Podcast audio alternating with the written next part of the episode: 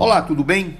Amigos e amigas, eu costumo fazer uma referência com relação a escândalos no campo da política e da sociedade de um modo geral, especialmente envolvendo agentes políticos e agentes do grande capital que se envolvem mutuamente em escândalos e que eu digo para explicar isso, para quando vem à tona a gente fica na dúvida se é verdade, se é mentira, mas tem sido muito comum uma contribuição muito importante de ex-aliados, especialmente a contribuição de ex-mulheres para o descobrimento dessas falcatruas. Por isso eu uso a expressão quando as comadres se estremecem, a verdade aparece. E para não parecer algo machista, eu quero explicar porque eu utilizo a expressão quando as comadres se estremecem, estremecem a verdade aparece, porque não é muito comum que sejam ex-maridos denunciando as ex-mulheres. Por uma razão muito simples. As mulheres, na nossa estrutura política nacional, ainda ocupam um espaço muito insignificante nos espaços de poder. Normalmente é o inverso. 90% dos cargos públicos, 90, 85%, estão aí ocupados, especialmente os cargos eletivos e de mando, por homens. Por isso que a expressão é quando as comadres se estremecem, a verdade aparece.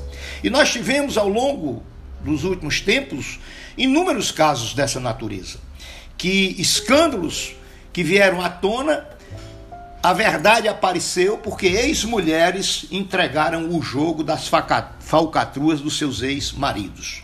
Nós tivemos no passado recente a situação do Celso Pita, prefeito de São Paulo. Tivemos depois o episódio do Colo de Melo envolvendo a esposa do seu irmão, do Pedro Colo, e também a sua própria esposa.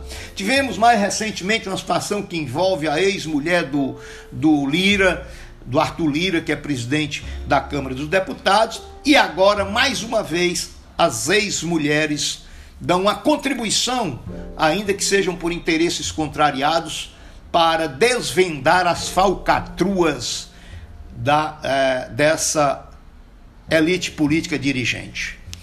A Folha de São Paulo, o UOL hoje traz uma matéria dando consequência à investigação chamada eh, A Vida Secreta de Jair, se referindo aqui ao atual presidente da República. E a manchete é o seguinte: briga por, brigas por dinheiro e Carlos. As cartas da segunda mulher de Jair Bolsonaro. Como vocês sabem, o Jair Bolsonaro tem duas ex-mulheres e, obviamente, hoje a atual mulher. E uma dessas ex-mulheres, a Ana Cristina Vale, agora não se sabe como, se foi ela própria, alguém próximo a ela, é, o fato é que cartas dessa ex-mulher dirigidas ao Jair Bolsonaro quando estavam se separando conflituosamente são escabrosas. O conteúdo dessas cartas é escabroso.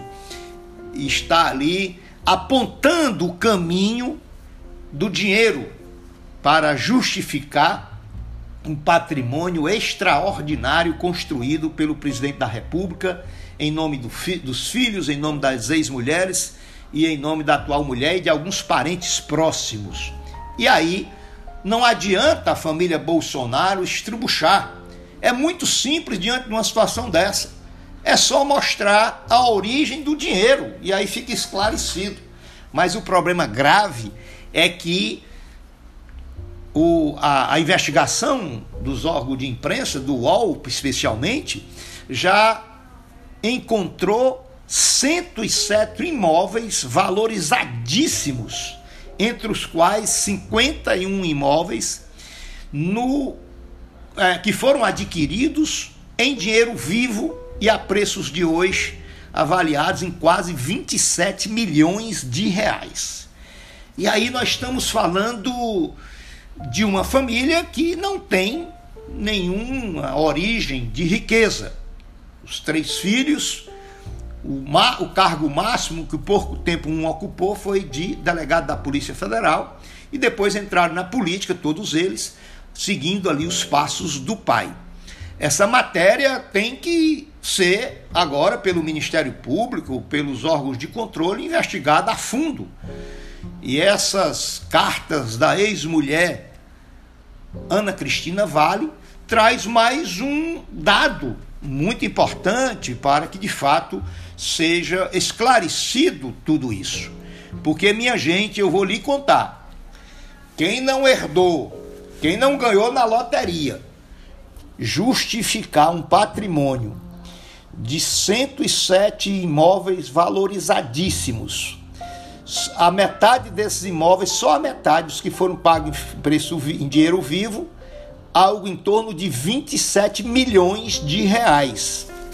E agora, matéria de hoje, do dia 5 de setembro, a ex-mulher, são divulgadas cartas de umas dessas ex-mulheres que vai dar um trabalho aí para a família se explicar.